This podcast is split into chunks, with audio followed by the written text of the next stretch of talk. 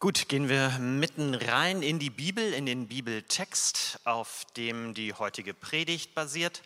Und ähm, wir sind überzeugt, dass das, was wir lesen in der Bibel, dass das Gottes Wort ist, dass das also das ist, wozu Gott durch uns spricht. Und das tut er heute im zweiten Teil der Bibel, äh, und zwar im ersten Korintherbrief. Erster Korintherbrief im zwölften Kapitel ab den Versen 4. 1. Korinther 12, 4 folgende.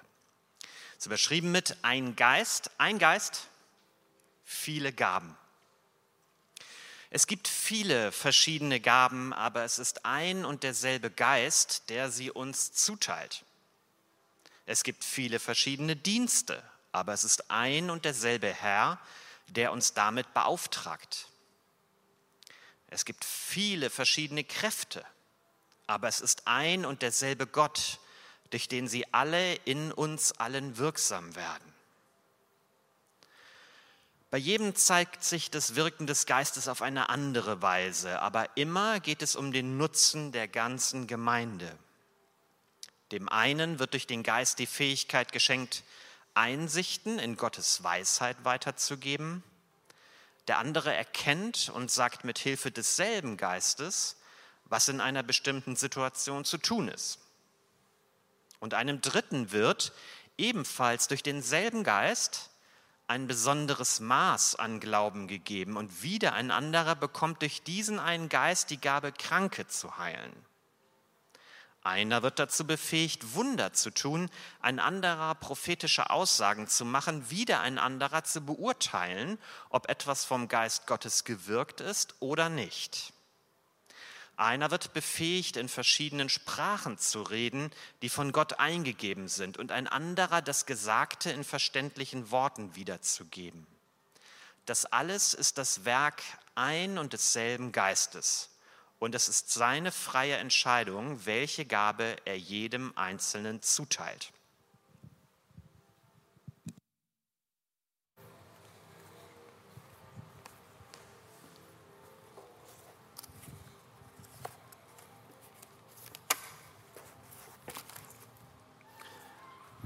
Guten Morgen, ähm, auch nochmal meinerseits. Ich bin Setchang, ich bin Teil des Hafenpastorenteams und ich freue mich heute mit euch Gottesdienst feiern zu dürfen. Und mir kommt es schon vor, dass fast jedes Wochenende in Hamburg gerade eine Großveranstaltung ist und wir uns mühsam durch die City kämpfen müssen.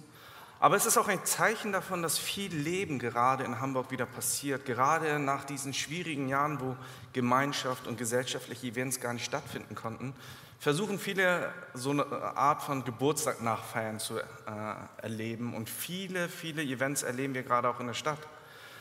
Und das zeigt uns aber auch, dass Leben richtig in der Bude und in der Stadt ist. Und wo ich selber letzte Woche auch Leben erlebt habe, war beim Kirchenplenum.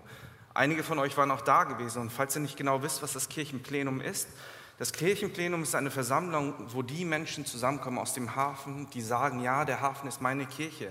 Ich fühle mich dem Hafen zugehörig. Ich bin Teil dieser Familie. Und dort treffen wir uns, um uns gegenseitig auszutauschen, aber viel wichtiger noch, um gemeinsam den Herzschlag Gottes zu erfahren und zu sehen, wie Gott uns ausrichten möchte. Und nachdem ich nach dem Plenum, was nach dem Aufräumen und alles meist etwas später endete, zu Hause war, musste ich noch sehr viel nachdenken. Weil das Plenum hat mir geholfen, wirklich vieles aus einer anderen Perspektive zu erleben. Und zwar gab es so viele Wortmeldungen, die ausgedrückt haben, dass Gott wirklich am Bauen ist, dass Gott den Hafen erneuert.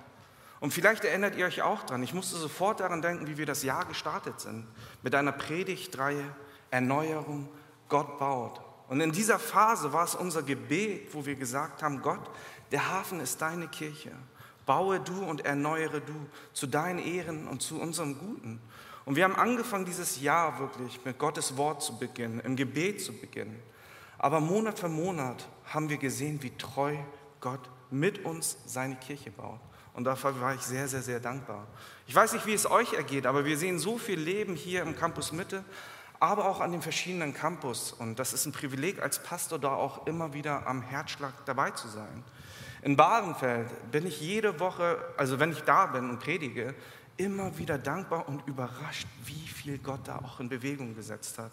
Familien sind dort, viele Menschen aus der Nachbarschaft werden angesprochen. Aber auch in der Schanze sehen wir Menschen, die jung sind oder sich jung fühlen. Da haben wir eine bunte Mischung. Ihr seid auch da, jeder von euch auch eingeladen vorbeizuschauen. Sehen wir, wie neue Menschen, die Gott vielleicht noch gar nicht richtig kannten, durch den Hafen und durch unsere Gemeinschaft etwas über Jesus erfahren. Aber das Ganze erleben wir auch im Latino Campus. Heute war Christian Koch hier, der uns am Klavier unterstützt hat und der der Leiter der Latinos im Musikbereich ist. Und auch im spanischen Campus kommen unsere Hafenmitglieder zusammen, um nicht nur am Sonntag, sondern auch um in der Woche sich zu treffen, Gemeinschaft zu haben und zu beten. Und der Moment war für mich einfach voller Dankbarkeit. Ich saß Donnerstag, ich weiß gar nicht, äh, Dienstag um ein oder zwei Uhr nachts in meinem Bett, konnte nicht schlafen, war einfach dankbar. Eine bisschen skurrile Situation, aber ich, es hat mir einfach geholfen, wirklich nochmal zu sehen, worum es in Kirche wirklich geht und wer Kirche wirklich baut. Und ich hoffe, dass sich dieses Gefühl auch bei uns breit macht, dass Gott in Kontrolle ist und Gott mit uns baut. Aber dass Gott uns auch alles gegeben hat, was wir brauchen, um als persönliche Nachfolger Christus, aber auch als Gemeinschaft und Kollektiv ihn wiederzuspiegeln. Christsein bedeutet, Christus wiederzuspiegeln. Immer mehr Tag für Tag mehr wie Christus zu werden die Reise begonnen zu haben, indem wir gesagt haben, mein altes Leben und meine alten Perspektiven möchte ich zurücklassen und möchte dieses neue Leben mit Christus leben. Und dazu sind wir eingeladen. Aber der heutige Text sagt uns auch ganz explizit, dass wir diese Reise nicht alleine begehen, sondern dass Jesus uns den Heiligen Geist geschickt hat, damit wir durch seine Kraft, durch seinen Beistand, durch seinen Trost manchmal auch, aber auch durch seine Ermutigung und Ermahnung wirklich dieses Christsein auch mit Leben füllen können. Und ist das nicht etwas Besonderes, dass wir wissen dürfen, dass gerade jetzt, auch hier in diesem Moment, der Heilige Geist mitten unter uns, aber auch in uns ist und uns diese Gemeinschaft auch ermöglicht. Aber wir lernen am heutigen Text auch, dass er uns einzelnen Personen bestimmte Gaben gegeben hat. Und Henrik hat es schon angesprochen. Manchmal reden wir auch im generellen Kontext von Begabungen. Aber wir als Christen oder Christen glauben, dass alle Dinge, die wir haben, von Gott gegeben sind. Dass alle Dinge von Gott zugeteilt sind, in seiner Liebe und in seiner Souveränität. Und natürlich sehen wir Leute, äh, die vielleicht auch nicht an Gott glauben, die bestimmte Talente und Begabungen haben.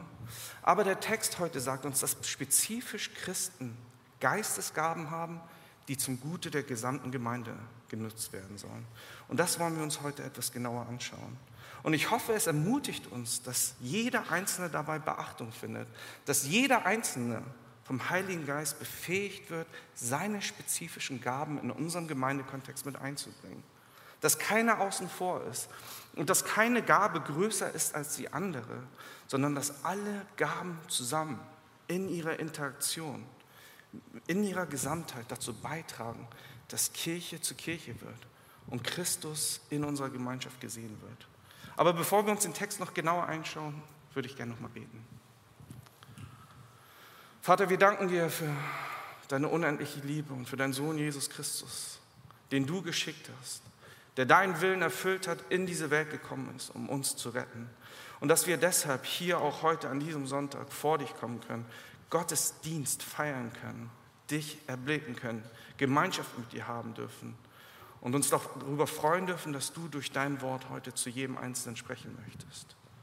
Bitte hilf uns, dass wir all den Tumult auch der Woche beiseite kehren können und mit all den Dingen, die uns vielleicht auch belasten, jetzt vor dich kommen können, damit du unsere Gedanken erneuerst, damit du unsere Sorgen uns nimmst, damit du uns Hoffnung und Perspektive gibst. Und wir bitten dich besonders, dass du wirklich zu uns sprichst und wir verstehen, was es bedeutet, Teil einer Familie zu sein, wo jeder gesehen und geliebt wird, wo jeder sich aber auch einbringen kann mit dem, was du ihm gegeben hast.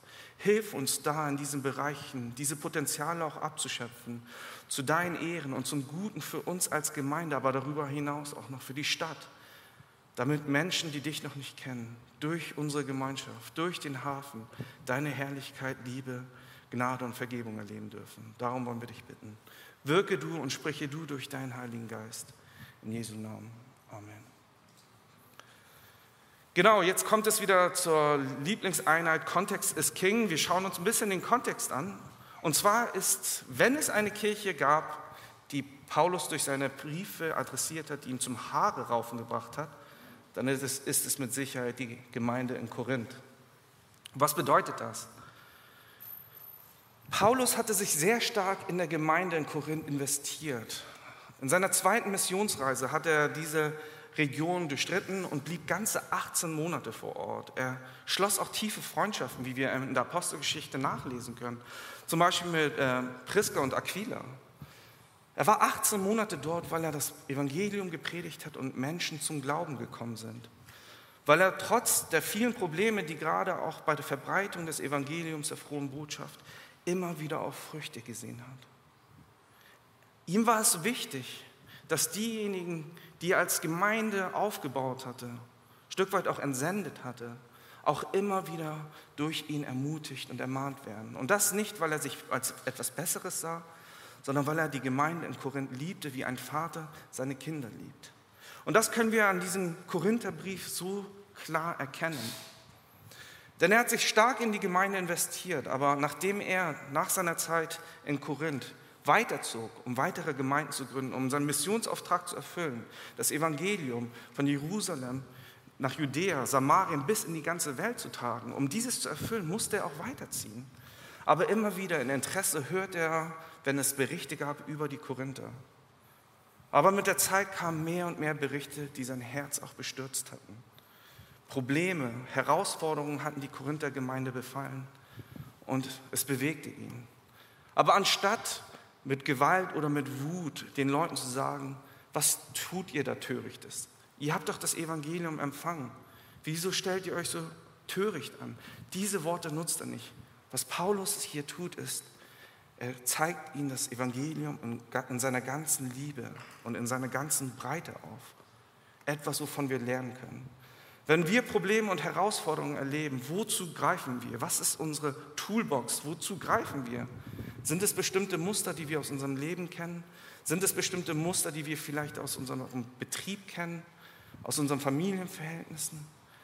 Paulus tut etwas anderes. In all den Problemsituationen bezieht er sich auf das Evangelium und zeigt ihnen, was das Evangelium zu ihrer Situation sagt. Und das tut er in voller Liebe. Und es gab viele Probleme. Es gab theologische Probleme, weil sie nicht richtig verstanden, was es mit der Auferstehung mit sich zu tun hatte. Es gab geistliche Probleme im Gottesdienst, da viele Leute die Geistesgaben nicht richtig einordnen konnten und einfach viel Chaos im Gottesdienst verursacht hatten. Und er adressiert das in Korinther 14, also im 1. Korintherbrief 14 auch, das könnt ihr gerne nochmal nachlesen. Er sagt sogar, es ist schön, dass ihr euch im Gottesdienst einbringen möchtet, aber bitte nicht alle auf einmal. Zwei, drei Leute können sich beteiligen und ein, ein Wort an die Gemeinde richten. Aber was sehr interessant ist, er sagt, aber nicht gleichzeitig. Ihr könnt euch also vorstellen, was so alles in den Gottesdiensten passiert ist. Es war also ein großes Chaos. Deswegen sagt Paulus ihnen auch, Gott ist kein Gott des Chaoses, sondern der Ordnung und des Friedens. Und das wollen wir auch widerspiegeln in unseren Gottesdiensten. Und er weist auch darauf hin, dass in Gottesdiensten immer wieder auch Menschen sind, die vielleicht noch gar nichts mit Kirche zu tun haben. Und gerade für uns kann das hilfreich sein, darauf auch Rücksicht zu nehmen. Wie reden wir? Wie sprechen wir? Wie gehen wir miteinander um? Es gibt Menschen, die Gott noch gar nicht kennen, aber durch uns und durch die Gottesdienste können sie erkennen, was es bedeutet, Christ zu sein und Teil einer Gemeinde zu sein. Aber es gab auch moralische und Sexualthemen, die wirklich sehr problematisch waren. Und all diese Themen, ohne sie schön zu reden, adressiert Paulus in Liebe und in Geduld. Und das können wir im gesamten Korintherbrief lesen. Dazu möchte ich euch ermutigen, diese Sache zu tun. Aber die speziellen Umstände, wie ich auch gesagt habe, adressieren das Problem, dass die Korinther eine gemischte Gemeinde waren. Und das riesige Problem war, dass in dieser Gemeinde in Korinth auch die ethnischen und die religiösen vorherigen Verhältnisse auch widerspiegelten. Es gab viele verschiedene Menschen aus verschiedenen Regionen, weil Korinth eine wichtige geopolitische Stadt war, weil dort eine Handelsachse war, waren verschiedene Menschen aus verschiedenen Religionskreisen auch dort. Und jeder brachte sein Gepäck ein Stück weit auch mit in seinem Umgang, aber auch ins Gemeindeleben. Und für uns denken wir vielleicht, oh, das gehört sich ja nicht. Aber ähnliches tun wir oftmals auch indem wir Synkretismen haben in unserem Leben, wo sich das Evangelium vermischt mit Gedanken und Perspektiven, die wir vielleicht aus unserem Alltag kennen, aus unserem Philosophieverständnis oder auch aus unserem Verständnis, wie wir arbeiten, aus unserer Arbeitskultur. Und deswegen ist es wichtig, wenn wir das Problem der Korinther sehen, auch zu verstehen, dass sich solche Synkretismen auch bei uns einschleichen können. Und wir uns ein Stück weit auch herausfordern lassen, wie diese Bilder auch sind, die konträr sind, anders als das Evangelium es uns aufzeigt. Und das tut hier Paulus auch. Und wenn wir uns die Verse mal kurz anschauen, dann lesen wir, es gibt viele verschiedene Gaben, aber es ist ein und derselbe Geist, der sie uns zuteilt. Es gibt viele verschiedene Dienste, aber es ist ein und derselbe Herr, der uns damit beauftragt. Es gibt viele verschiedene Kräfte, aber es ist ein und derselbe Gott, durch den sie alle in uns allen wirksam werden.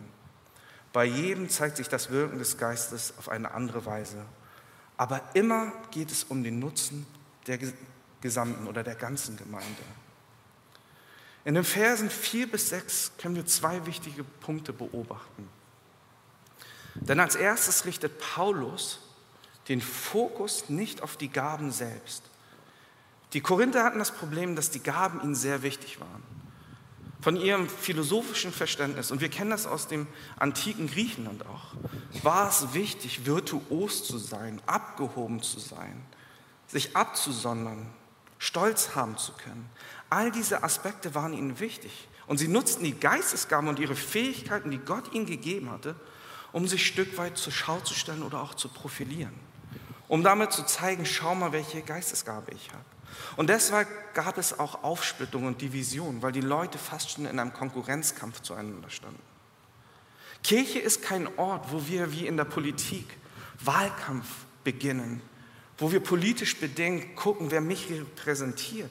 Kirche ist keine Firma oder Politik, Kirche ist Familie, wo wir gegenseitig darauf aufpassen und darauf achten, dass jeder gesehen wird, dass unsere Bedürfnisse, aber auch unsere Potenziale entdeckt werden. Wozu? Für das Gemeinwohl, damit jeder Einzelne gesehen wird und jeder Einzelne sich mit einbringen kann. Und hier sehen wir aber auch, dass Paulus einerseits den Stifter von Gaben in den Mittelpunkt stellt, Gott selbst, aber er auch sagt, wozu die Gaben gegeben sind. Und ich musste viel darüber nachdenken, denn oftmals ist es doch bei uns auch so, dass wir eingestehen, dass Gott uns bestimmte Gaben gegeben hat. Er hat uns Leben geschenkt.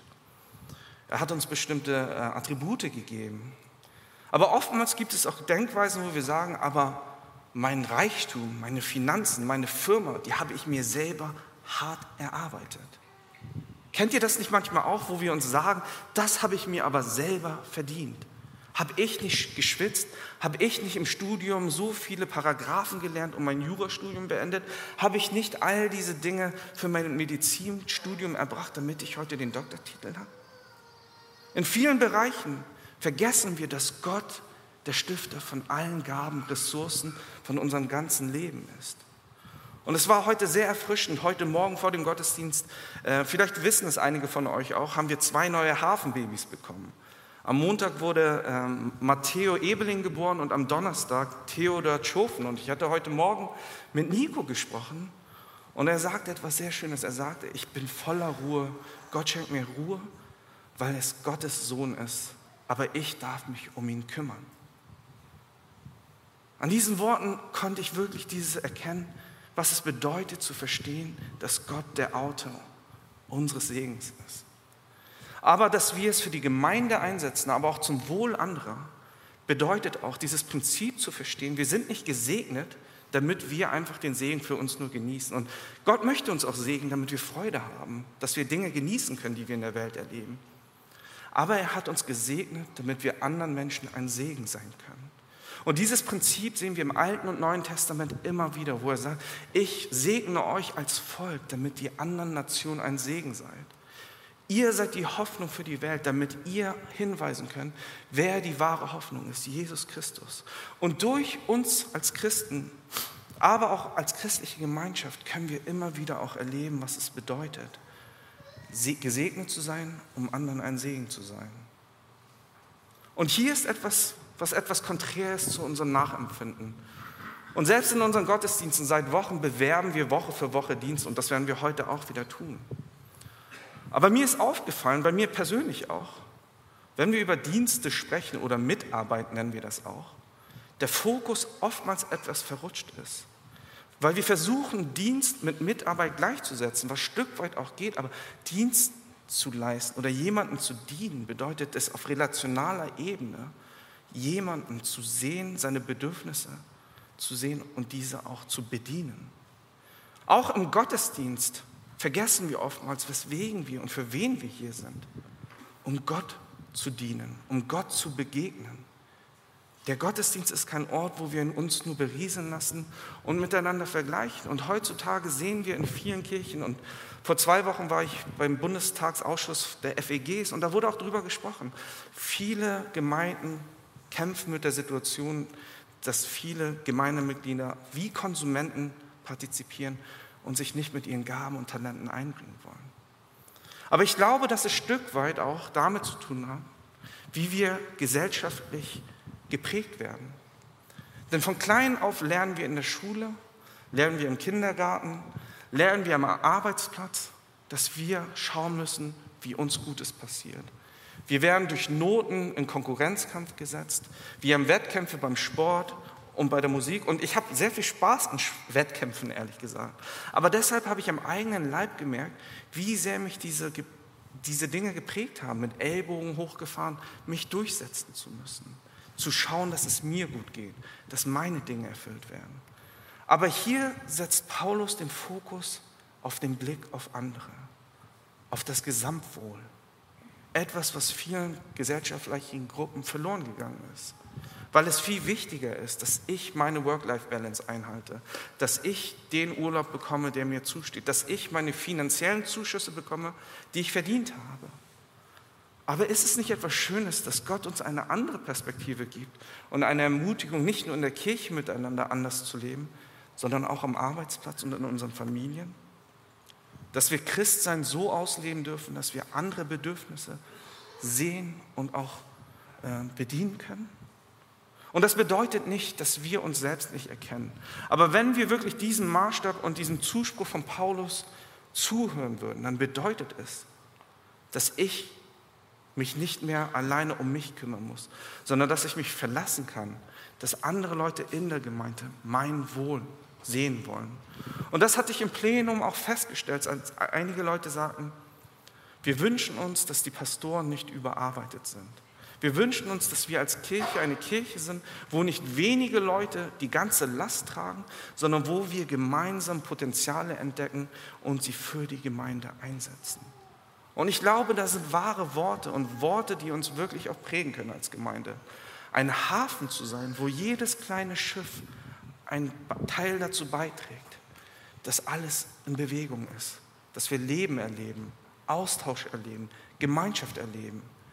Dass wir keine Gruppe von Konsumenten haben und Leuten, die produzieren. Dass wir keine Nachfrage und ein Angebot haben, sondern dass jeder Teil dieser Familie ist. Und das möchte Paulus hier auch aufzeigen. Schaut auf das Gemeinwohl. Wenn ihr darauf bedacht seid, den anderen zu sehen, dann werden andere auch auf euch schauen. Und in diesem Kollektiv und in dieser Gemeinschaft werden wir wirklich auch das erleben, was Christus uns zugesprochen hat, als er gesagt hat, dass er uns als Gemeinde, als Braut liebt und uns alles gegeben hat, was wir brauchen. In unserem Kollektiv finden wir alle Begabungen, finden wir alle Ressourcen wieder. Es mangelt uns an nichts und darauf können wir uns verlassen. Aber was kann das explizit für uns als Hafen auch bedeuten? Dass es eine Veränderung der Einstellung und der Sicht auf Gemeinde gibt. Dass Gemeinde wirklich Familie wird. Und ich habe mich gefragt, was würde Paulus uns vielleicht sagen, hätte er die Möglichkeit, uns einen Brief zu schreiben? Oder wenn er uns direkt adressieren könnte? Ich kann mir gut vorstellen, dass er unsere älteren Brüder und Schwestern ansprechen würde und sagen würde, wünschst du dir nicht eine Gemeinde, wo auch deine Enkelkinder Freude haben, im Gottesdienst zu sitzen? Wo deine Enkelkinder Teil der Gemeinde sind, weil sie verstehen, was gepredigt wird, wie gesungen wird. Und wo auch deine Enkelkinder wirklich mit Freude und mit Überzeugung Teil der Gemeinde sein können. Wäre das nicht eine schöne Gemeinde, wenn selbst deine Enkelkinder davon Teil sein möchten? Aber er würde es nicht nur auf die eine Generation beziehen. Ich glaube, er würde die jüngere Generation auch ansprechen und sagen, wünschst du dir keine Gemeinde, wünschst du dir keinen Hafen, wo auch deine Eltern und deine Großeltern willkommen sind, wo sie geliebt und wertgeschätzt werden, wo sie mit offenen Armen aufgenommen werden und nicht an den Rand geschoben werden, sondern wo jeder wirklich jedem in gleicher Liebe begegnet, in gleicher Wertschätzung und wo jeder wirklich auch verstehen kann, dass er Teil der ganzen Familie ist. Aber würde Paulus uns auch nicht zusprechen und sagen, ja, es ist gut, dass du Leute einlädst, die ähnlich denken wie du, die am Arbeitsplatz sind, wo du bist. Aber wünscht sich Christus nicht auch eine Gemeinde, wo die Marginalisierten und die Menschen, die am Rande der Gesellschaft leben, willkommen sind, die nicht in erster Instanz deine Freunde sind? Menschen, die aus der Gesellschaft herausgeschoben werden, wenn diese Leute auch Teil dieser Gemeinschaft sind. Ich glaube, wenn wir so eine Gemeinde wären und werden, dann würden unsere Freunde erst verstehen, was es bedeutet, Teil einer Gemeinde zu sein. Wenn wir nicht nur ein Wohlfühlbecken sind für Menschen, die so aussehen wie ich, die so denken wie ich, die so viel verdienen wie ich, die das gleiche studiert haben wie ich, sondern wo Menschen willkommen sind, die ganz anders sind als ich. Jesus ist eine gebrochene Welt, ist in diese gebrochene Welt gekommen, um Menschen, die marginalisiert sind, Witwen und Waisen Trost zu schenken und sie zu segnen. Christus ist für die Schwachen und für die Kranken in diese Welt gekommen. Und ich hoffe und bete, dass für uns als Hafen das auch unsere Vision und Mission ist. Dass wir Kirche bauen für Menschen, die wir vielleicht gar nicht auf dem Zettel haben. Aber dass sich die Vielfalt, die wir in dieser Stadt sehen, auch reflektiert in unserer Gemeinschaft. Und dass wir Menschen, die anders sind, mit offenen Armen begegnen können, weil das ein Zeichen von Liebe für Gott, aber auch von Nächstenliebe ist. Ist das nicht ein Bild, das Paulus uns auch vermitteln würde? Wir sehen in den Versen 4 und 7 auch einen wichtigen theologischen Inhalt. Wir sehen nämlich, dass Paulus das Wesen und den Charakter von Gott selbst uns als Vorlage und Schablone aufzeigt und sagt, ihr spiegelt Gott wieder, indem ihr Gott sieht und eure Begabung auf Gott zeigen, aber auch ihr etwas für das Kollektiv tut. Denn wir sehen in Gott auch das gleiche Prinzip von Vielfalt und Einheit. Einheit in Vielfalt. Denn wir wissen, dass Gott Vater, Sohn und Heiliger Geist ist. Und in dieser Trinität sehen wir, dass Gott, Vater, Sohn und Heiliger Geist, dass es da keine Hierarchien gibt, dass da keiner größer ist als der andere. Und wir haben das in den letzten Wochen auch schon gepredigt. Der Heilige Geist ist nicht die billige Version von Jesus, die uns zugesteckt wurde. Nein, es ist der gleiche Gott, der uns begegnet in unserem alltäglichen Leben. Und im Theologischen sagt man oftmals, dass Gott in seiner Trinität ontologisch gleich ist. In seinem Wesen und in seinem Charakter gibt es, kein, äh, gibt es keinen Unterschied in dem Sinne, dass der Vater wichtiger ist als der Sohn oder der Sohn wichtiger als der Heilige Geist. Aber wir sehen auch eine Vielfalt, weil die Funktionalität uns zeigt, dass Gott, der Vater, eine andere Funktion einnimmt, bei unserer Errettung zum Beispiel, als der Sohn. Denn der Vater entsendet den Sohn und der Sohn gehorcht und geht und erfüllt den Willen des Vaters. Der Heilige Geist erfüllt uns und wird durch Jesus, dem Sohn, gesendet. Wir sehen eine ontologische Gleichheit, aber eine Verschiedenheit und Vielfalt auch in ihrer Funktionalität.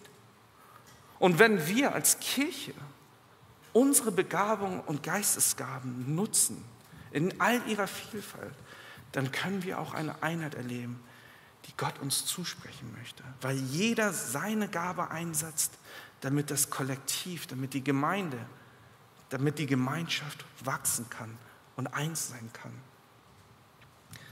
In Kapitel 12 im weiteren Verlauf sehen wir auch, dass Paulus uns eine sehr gute Illustration aufgibt. Er sagt nämlich, die Gemeinde ist wie ein Körper und wir können es uns richtig gut verbildlichen. Jedes Organ und jeder Körperteil hat eine bestimmte Funktion. Und auch wenn ich ohne meine Hand überleben könnte, ist meine Lebensfähigkeit eingeschränkt, ist mein Lebenswertsgefühl eingeschränkt. Jeder einzelne Teil des Körpers hat eine bestimmte Funktion, die zum gesamten, zur gesamten Gesundheit des Körpers beitragen.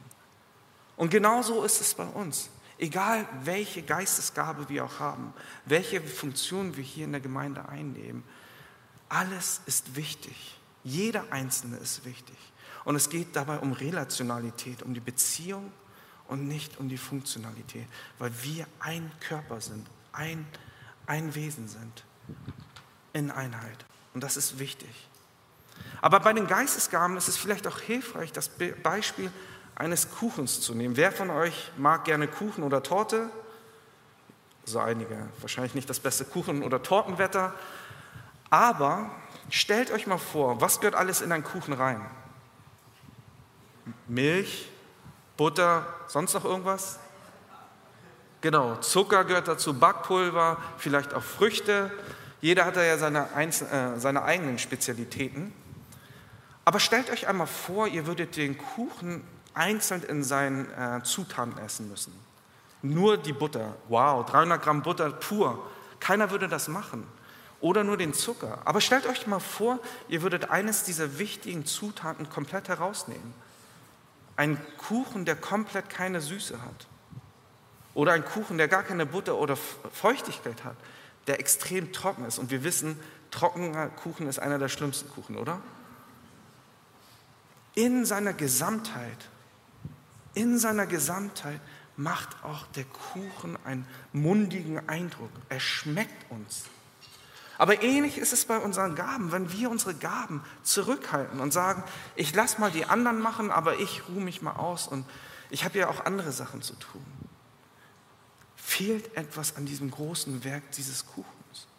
Und ich hoffe, dass es keinen Druck bei uns verursacht, sondern uns vielmehr hilft, darauf zu schauen, dass jeder Einzelne und ich auch wichtig sind in diesem Kollektiv.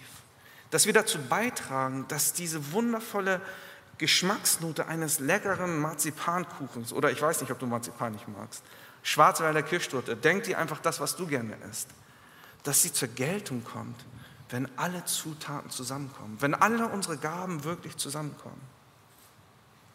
Und das dürfen wir wirklich uns auf dem Mund auch zergehen lassen. Wenn wir als Gemeinschaft unsere Gaben einsetzen, die Gott gegeben hat, unsere Geistesgaben, unsere Talente, die Gott uns gegeben hat, unsere Ressourcen, unsere Finanzen, wenn wir all dieses zusammenbringen, können wir wirklich auch in dieser Stadt Kirche für die Stadt sein. Können wir auch das tun, was wir letzte Woche erlebt haben und daran erinnert wurden. Beim, beim Globalgottesdienst war es eine wundervolle Erinnerung, dass so viele Menschen mit dem Hafen verbunden sind. Und dass unsere Gesundheit im Hafen auch Menschen auf der ganzen Welt betrifft dass wir das Privileg haben, wirklich auch Versorger zu sein. Und ich hoffe, dass dieses Gefühl uns hilft, auch unsere Missionare und Partner auf der ganzen Welt, die das Wort verkünden, die das Evangelium groß machen in allen Teilen der Welt, durch uns unterstützt werden. Und dass es nicht nur Gebete sind, die wir floskelhaft aussprechen, sondern dass wir uns wirklich für die Menschen interessieren, dass wir den Menschen auch entgegenkommen. Und vielleicht schaffen wir es, dass wir pro Jahr eine Familie nach Hamburg einladen, damit sie sich ausruhen können bei uns, damit sie auftanken können, damit wir sie bekochen können, damit sie hier wirklich auch die Liebe der Gemeinde spüren können, damit sie mit Freude und Ermutigung wieder in, nach Peru gehen können, nach Japan, an die verschiedenen Orte, wo sie gerade im Einsatz sind. Wäre das nicht ein schönes Bild vom Hafen, wo unsere globalen Partner zusammenkommen können, erneuert und gestärkt sich wieder auf den Weg machen dürfen. Wir haben eine große Verantwortung, aber es ist auch ein Privileg, dass Gott uns so viele Partner geschenkt hat, die wir gemeinsam mit ihm aussenden dürfen. Lasst uns dieses wirklich nicht vergessen und kontinuierlich für sie beten, aber auch immer wieder schauen und hören, wo die Bedürfnisse sind. Und dafür haben wir ein Globalteam, das repräsentativ das für die Kirche tut. Aber wir können noch viel mehr Interesse als gesamte Gemeinde dafür finden. Wir können auch viel mehr Ressourcen, die wir zu Genüge haben, auch dafür einsetzen, dass Leute im Missionsfeld unterstützt werden. Und es darf auch keine Corona-Geschichte fehlen, oder? Eine Sache, an die ich denken musste, es war in der Corona-Zeit komischerweise die Aktion für Menschen im medizinischen Sektor. Vielleicht erinnert ihr euch noch dran. Es ist gefühlt ja schon etwas länger her. Aber wir haben gesehen, wie massiv der medizinische Sektor überlastet war, wie Ärzte, Krankenschwestern und äh, Krankenpfleger und alle Leute, die im medizinischen Sektor angestellt sind, komplett überlastet waren. Komplett überlastet waren. Und was war unsere schöne Geste? Wir haben ihnen Danke gesagt. Wir haben schöne Plakate aufgestellt. Wir haben an den Litfaßsäulen irgendwas Schönes draufgeschrieben und uns schön und artig bedankt. Aber wenn man jetzt mal mit medizinischem Personal spricht, haben sich diesen, diese horrenden Umstände nicht viel verändert. Leute sind immer noch mit dieser Massivität und der Schwere der Arbeit wirklich befallen. Wenn wir wirklich Danke sagen würden wollen, dann würden wir die Menschen wirklich sehen wollen. Dann würden wir erkennen, was das Problem, was die Bedürfnisse des jeden Einzelnen sind. Dann würden wir nicht nur einfach eine Worthülse wie Danke aussprechen, sondern uns auch wirklich Gedanken darüber machen, wo steht die Person gerade. Und ich hoffe, dass wir in unserer Hafen-DNA genau dieses entwickeln und kultivieren. Dass wir nicht nur mit Worten um uns werfen, sondern dass unsere Worte und unsere Taten gute Taten sind, die aus dem Evangelium kommen. Wie können wir damit anfangen? Indem wir unserem Kaffeeteam nicht immer sagen, welche Kaffeebohne besser ist und welche schlechter ist, sondern ihnen Danke sagen und vielleicht auch mal einen Kuchen backen und sagen, danke, dass ihr uns Woche für Woche dient. Wir haben so viele Menschen, die in der Kinderzeit sind. Und es ist keine einfache Aufgabe, mit pubertierenden Kindern eineinhalb Stunden zusammenzusitzen. Das habe ich mir auch sagen lassen.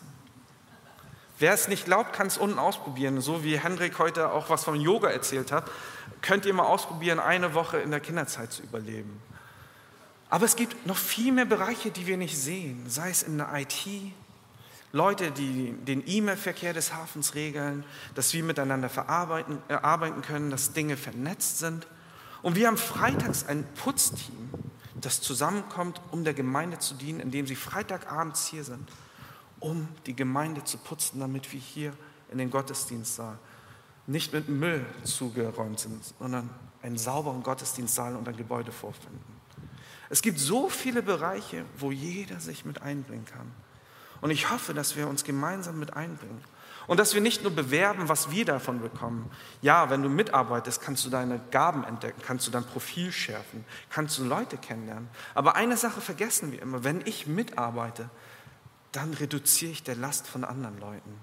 Wenn ich mich mit einbringe und meine Gaben mit einsetze, dann kann der andere vielleicht etwas mehr durchschnaufen. Und ihr wisst nicht, wie oft ich Leuten aus der Gemeinde schon sagen muss, mach bitte weniger, weil es einfach zu viel ist. Und ich hoffe, dass das aber ein kollektiver Aufschrei ist und dass wir uns gemeinsam unterstützen und gemeinsam die Fahne hochhalten, indem wir sagen, wo kann ich mit anpacken, damit die gemeinsame Last für jeden Einzelnen auch einfacher und leichter wird. In den Versen 8 bis 11 steigt Paulus aber auch ein und zeigt uns ein paar Gaben, etwas in, in der Nähe. Aber die Verse 8 bis 10, die diese Gaben beschreiben, das ist keine vollständige Liste. Wir finden in Korinther 12, 28, Römer 12, 6 bis 8, im Epheserbrief 4 bis 11 und 1. Petrus 4 bis 11 weitere Textstellen, wo über die Geistesgaben gesprochen wird. Und ihr werdet euch wundern, welche Gaben da auch aufgelistet sind. In Römer 12, 6 bis 8 lesen wir nämlich, dass der praktische Dienst auch eine Geistesgabe ist. Das Lehren eine Geistesgabe ist. Das Seelsorge, wenn ich mich um andere Menschen seelsorgerlich kümmere, dies auch eine Geistesgabe ist, die ich zum Wohl der gesamten Gemeinde einsetzen kann. Materielle Unterstützung, dass ich mit dem Wohlstand, den Gott mir gegeben hat, Leuten etwas geben kann, die nicht so viel haben. Und genau dieses Beispiel und dieses Leben, das so aussieht, sehen wir in der Apostelgeschichte 2, wo Menschen nicht nur zusammenkommen, um Gottesdienst zu feiern, sondern wo alles auch miteinander geteilt wird. Aber auch die Gabe, sich um Menschen in Not zu kümmern, wird hier aufgelistet. Es gibt also eine ganz große Bandbreite von Geistesgaben. Und ich ermutige euch, darüber nachzudenken und zu beten, wo eure Gabe drin steckt, wo Gott euch etwas gegeben hat, wie er euch befähigen möchte, um der Gemeinde dem Kollektiv und jedem Einzelnen zugute zu kommen. Aber ihr fragt euch vielleicht auch, was ist die Gabe des Glaubens? Es bedeutet nicht, dass einige Christen oder Menschen, die an Gott glauben, glauben und einige nicht. Die Gabe des Glaubens ist ein besonderer Glaube, der stark ist, auch in schwierigen und herausfordernden Situationen, die uns normalerweise übermannen würden. Vielleicht habt ihr in eurem Freundeskreis oder vielleicht seid ihr selber auch mit dieser Gabe äh, gesegnet, dass auch wenn schwierige Situationen in eurem Leben passieren, ihr keine Furcht habt oder äh, euch Gedanken macht, ob euer Glauben echt ist, sondern ihr fast an Gott hält. Und in Hebräer 11 finden wir auch die Vorbilder des Glaubens. Man nennt sie oft auch die Hall of Fame unserer Glaubenshelden. Dort wird gesprochen von einem Abraham, dessen Glaube so stark war, ähm, dass er selbst seinen einzigen Sohn Isaak Gott opfern wollte, weil er wusste, dass Gott es gut mit ihm meint, dass Gott ihn liebt und dass Gott selbst seinen toten Sohn, falls er tot sein würde, wieder von den Toten auferwecken könnte. Wir lesen aber auch von einem Noah, der in einer Zeit, wo es keinen Sinn gemacht hat, so eine riesige Arche zu bauen, gehorcht hat und seinem Glauben treu geblieben ist und das getan hat. Wir lesen aber auch von einem Mose, der nicht seine Privilegien am Königshof beim Pharao bis zum Ende genossen hat, sondern all das aufgegeben hat, um sein Volk, Gottes Volk, in Befreiung zu führen. Das sind Leute, die mit einem bestimmten Glauben. Aber das Interessante ist, dass die Liste auch mit Leuten bespickt ist, wo wir nicht denken würden, dass es Glaubenshelden würden. Eine, eine Rahab, eine Prostituierte, die hier auch uns als Glaubensheldin präsentiert wird. Oder ein Simson, wenn wir mal Simson in Richter nachlesen, hat der eigentlich nur Dummheiten gemacht. Wir kennen ja die Geschichten, wie gewalttätig er war. Er war ein Mann einer starken Statur und Physis, aber einer schwachen Moral. Aber dass wir lesen, dass er trotzdem des Glaubens war, dass er zum Ende seines Lebens bei seinem Ableben erneuert wurde und umgekehrt ist, gibt uns auch Hoffnung, dass Gott uns in seiner Liebe und Souveränität, egal wie unser Leben ausgesehen hat, auch hier einen starken Glauben geben kann. Aber wir finden auch Gaben wie die Ermutigung und Trost zu geben, Worte der Prophetie. Das bedeutet nicht, dass ich die Lottozahlen von nächster Woche kenne oder das Fußballergebnis der Champions League. Worte der Prophetie sind Worte, die wir biblisch bekommen haben und die wir anwenden können zur Ermutigung und zum Trost unserer Gemeinschaft und der Gemeindemitglieder. Und dieses findet nicht nur durch Prediger oder auf Leitungsebene statt, sondern jeder kann sich daran beteiligen. Es findet in Predigten statt, in Seelsorge, in Beratung. Oder wenn wir Menschen mentoren, können wir all dieses erleben. Es gibt die Gabe der Weisheit und Erkenntnis, aber auch die Gabe der Geistesunterscheidung, dass wir erkennen, ob etwas von Gott gegeben ist, ob etwas dämonisch ist.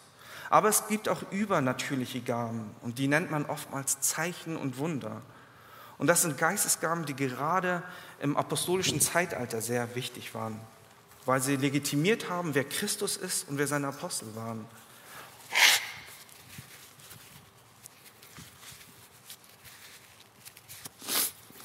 Und wir sehen es am Leben von Jesus, der in, seiner, in seinen drei Jahren aufgezeigt hat, dass er der Sohn Gottes ist, dass er der Messias ist. Und er hat es den Leuten auch gezeigt und legitimiert, indem er Menschen geheilt hat, indem er Wunder getan hat. Aber vielleicht fragst du dich jetzt, okay, Zetchen, schön und gut, aber wie finde ich meine Geistesgabe heraus? Wie finde ich meine eigene Geistesgabe überhaupt heraus? Ich habe doch so schon sehr wenig mit dem Heiligen Geist äh, zu tun oder ein Verständnis davon. Wie kann ich denn überhaupt herausfinden, was überhaupt meine Geistesgabe ist. Du, du sagst doch, dass Gott jedem Einzelnen eine gegeben hat. Wenn du deine Geistesgabe herausfinden möchtest, dann geh nicht auf komische Seiten und guck dir komische Tests an wie geistesgaben.de, vielleicht gibt es die Seite sogar, sondern nutze deine Möglichkeit, direkt zu Gott zu sprechen, im Wort und im Gebet zu erfahren, was deine Geistesgabe ist. Aber wir lernen auch, dass wir unsere Geistesgabe entdecken, indem wir aktiver Teil der Gemeinde sind. Wie könnten wir denn unsere Geistesgabe entdecken und auch anwenden, wenn wir gar nicht Teil der Gemeinde sind? Wenn ich sonntags nicht in den Gottesdiensten bin, wenn ich gar nicht in der Gemeinschaft von Docs bin, wie könnte ich überhaupt meine Geistesgabe entdecken und anwenden? Aber dieses Phänomen, dass ich in der Gemeinde mir die Predigt anhöre, die Kleingruppe aus der Gemeinde aufsuche und überall einfach herumschwöre, ohne wirklich dieses Commitment zu haben, dass das meine Familie ist, nimmt uns so viel Potenzial als Gemeinschaft zu wachsen. Und ich möchte uns ermutigen, dass wir wirklich unsere Geistesgaben herausfinden, dadurch, dass wir uns diese gegenseitig spiegeln können, indem wir gemeinsam Kirche bauen, indem wir gemeinsam Gemeinschaft bauen, indem jeder Einzelne wirklich auch involviert ist, hier Teil dieser Gemeinde zu sein. Lasst uns dieses Potenzial noch mehr suchen und ineinander bestärken, uns ermutigen, dieses auch zu tun. Und im Vers 11 lesen wir, dass alles das Werk ist desselben Geistes und seine freie Entscheidung es ist, welche Gabe er jedem Einzelnen zuteilt. Es ist also keine Willkür oder ein Muster von Unklarheit, wie der Heilige Geist uns Gaben gibt. Er orchestriert den Pool an Gaben aus seiner Liebe und aus der Gnade, wie wir sie auch benötigen für unseren Auftrag als Kirche für die Stadt. Und daraus können wir erkennen, dass jede einzelne Gabe jedes Einzelnen wichtig und wertvoll ist. Dass wir nicht vergleichen müssen, wer denn besser predigen kann, wer besser singen kann, wer besseren Kaffee machen kann. All diese Sachen spielen keine Rolle, wenn wir verstanden haben, dass der Geist uns intentional all diese Gaben einzeln zugeteilt hat. Akribisch kann man schon sagen. Zu seinen Ehren und zu unserem Guten. Aber vielleicht überfordert dich das Ganze. Vielleicht fragst du dich, aber ich lebe doch ein Leben, wo ich es kaum ermöglichen kann, selbstlos zu leben.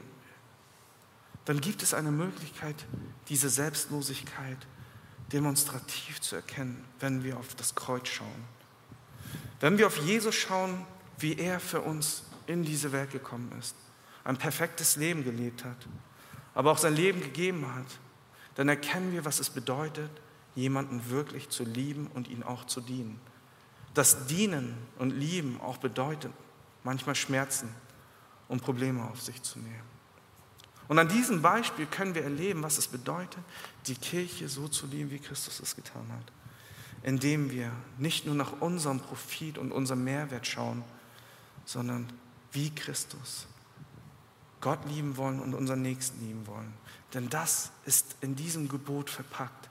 Wenn wir wirklich als Gemeinschaft zusammenkommen und unsere Gaben einsetzen, dann lieben und ehren wir Gott dadurch, aber wir lieben auch unseren Nächsten dadurch. Und all das ist kulminiert am Kreuz.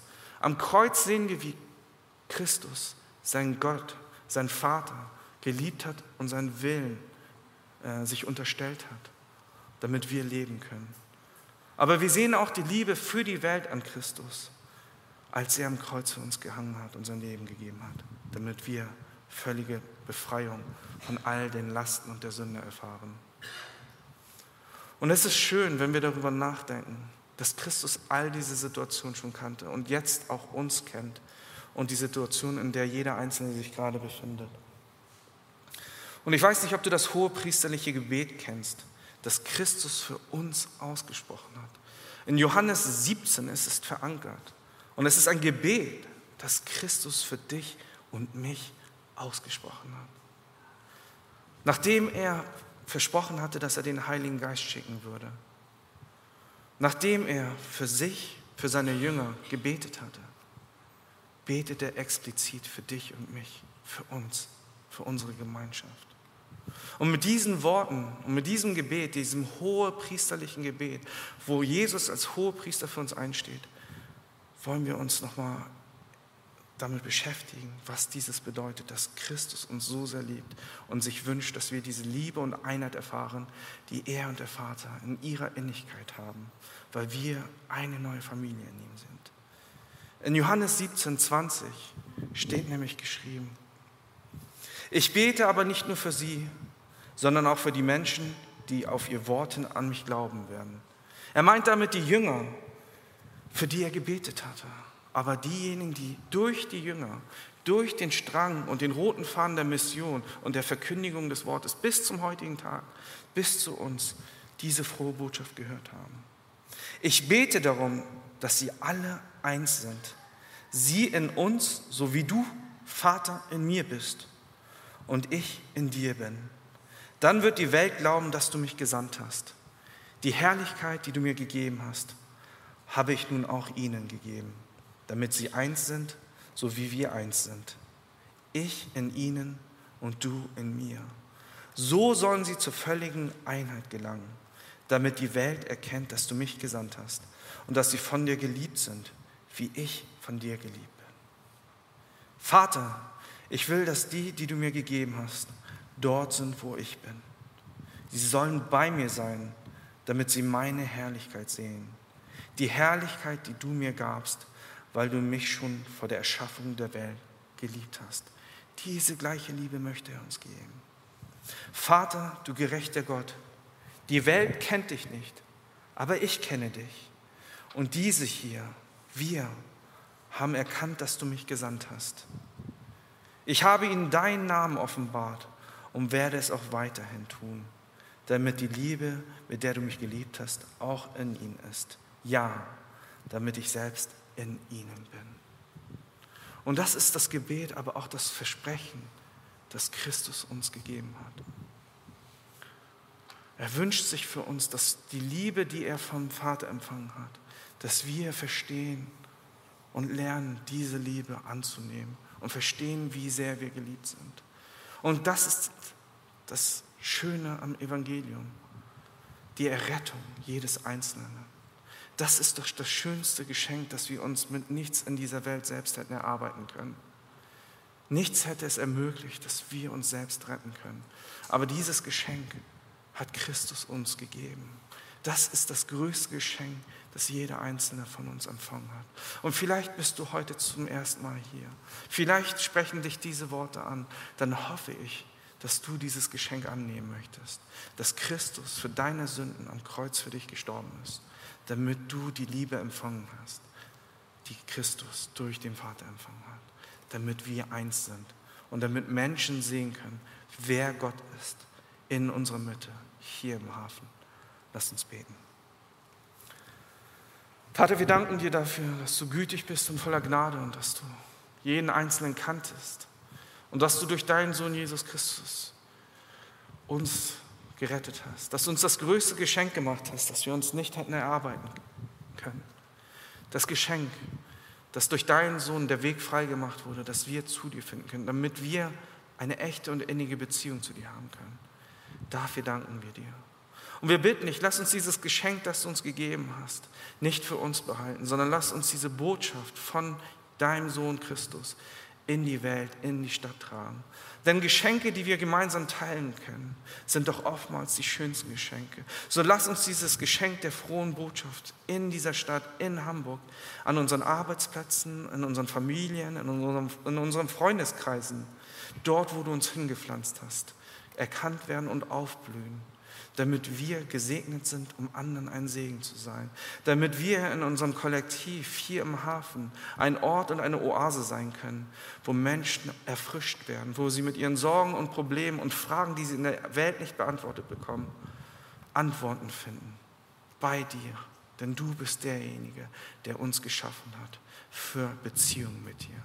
Lass uns dieses wirklich für uns persönlich erfahren, aber auch als Gemeinde. Und lass diesen Gedanken und diese Wahrheit und Realität, dass wir geliebt und angenommen sind, dass wir uns nichts erarbeiten müssen, sondern uns alles durch deine Gnade gegeben ist, tiefe Wurzeln in unserem Herzen schlagen, damit wir unser Leben, aber auch alle Lebenssituationen, im Freud, aber auch im Leid, in Herausforderungen, aber auch in der Feier, wirklich mit dir ausgestalten können. Stets mit dem Sichtfeld auf das Evangelium, damit wir wirklich ein Leben leben können, das dich ehrt und unsere Nächsten liebt. In Jesu Namen. Amen.